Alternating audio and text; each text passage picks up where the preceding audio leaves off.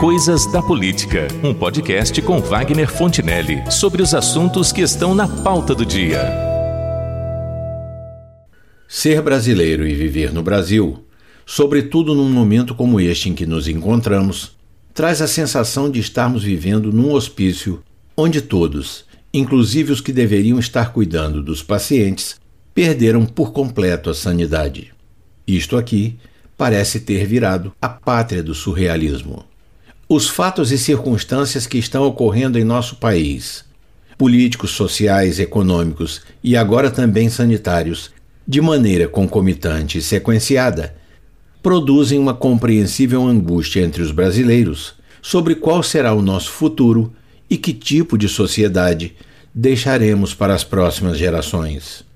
Antes, porém, que se queira dar a isto por opção política ou preferência ideológica, a interpretação de que essa loucura toda tenha sido ou esteja sendo provocada por este ou aquele governo e seus representantes, é preciso deixar claro que o propósito destas considerações não é o de configurar o assunto pela medíocre dicotomia do nós e eles. O governo Bolsonaro tem por evidente uma grande parcela de responsabilidade nesse turbilhão de situações e circunstâncias, nas quais os brasileiros estão sendo precipitados, como se houvessem despencado numa cachoeira, dentro de um barril, e levados numa queda que não sabem quando e nem como irá terminar.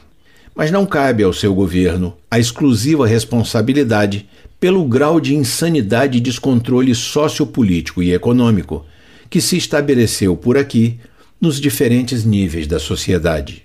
Isso é o resultado de muitos governos e não apenas em nível federal. Porque o Brasil não é exatamente um estreante no exercício dos desmandos e desgovernos que se alimentam de muitos fatores. O menosprezo geral pela ética, a improbidade dos governantes e não governantes, a certeza da impunidade, a frouxidão das nossas leis, a leniência da justiça, a venalidade dos agentes públicos e, na base de tudo isso, a falta de compreensão da cidadania. Neste país, os gestores públicos, magistrados e legisladores, inclusive quando nos postos mais elevados da máquina estatal, não demonstram sequer constrangimento quando são descobertos ou flagrados em plena prática dos atos ilícitos são administradores públicos descobertos em grandes operações de corrupção, magistrados que negociam sentenças e decisões por dinheiro ou quaisquer outros motivos, são políticos e legisladores que votam ou não votam projetos em razão de grandes negociatas. A consequência direta disso é que, se os governantes não respeitam os governados, os governados também não respeitam mais os governantes.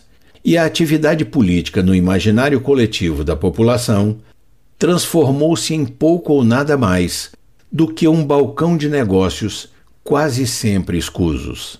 Rigorosamente, se o Brasil não for um hospício, será aquilo que se chamava, em outra época, de uma casa de tolerância. Uma forma sutil pela qual, em tempos mais elegantes, as pessoas se referiam aos bordéis. Porque o fato é que hoje em dia a tolerância da população em relação aos desmandos da classe política, do abuso de autoridade do desprezo pela lei é total e absoluta.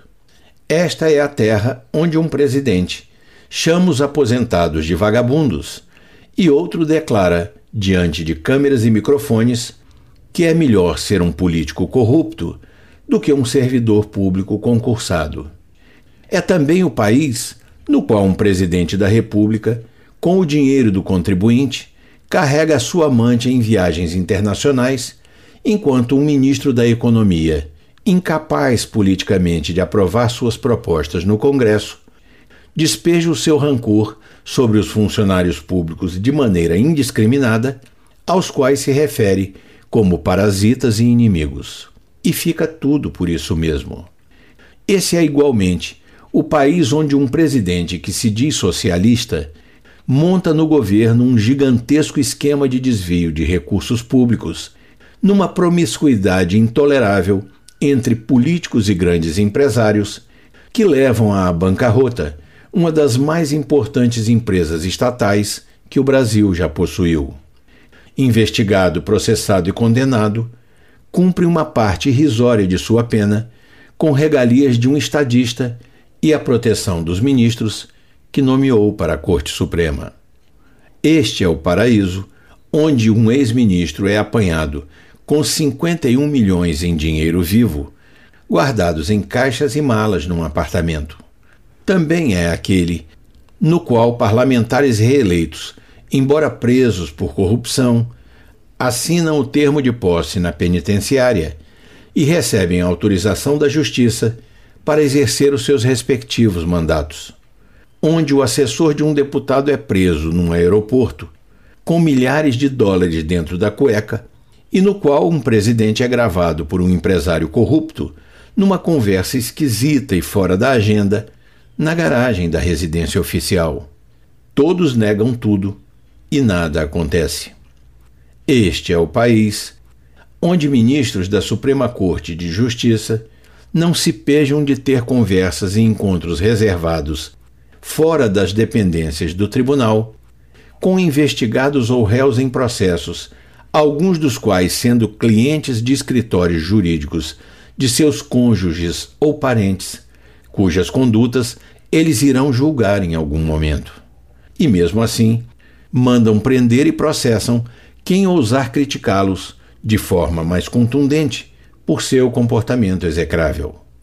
É ainda o país no qual, diante de uma gravíssima pandemia mundial, o presidente diverge por conta própria das autoridades médicas e sanitárias em relação às precauções que precisam ser tomadas, desafia as recomendações dos especialistas, demite sucessivamente dois ministros da saúde e planta um general no ministério para que faça o que ele quer e não o que precisa ser feito, elevando o Brasil ao primeiro lugar em número de mortos e infectados pela doença enquanto seus apoiadores o seguem nessa insanidade.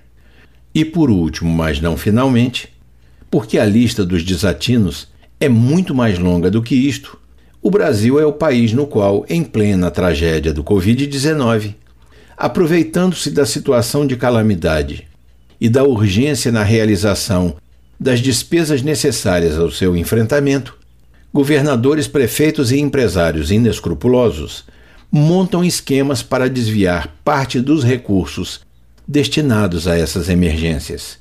Um completo descalabro.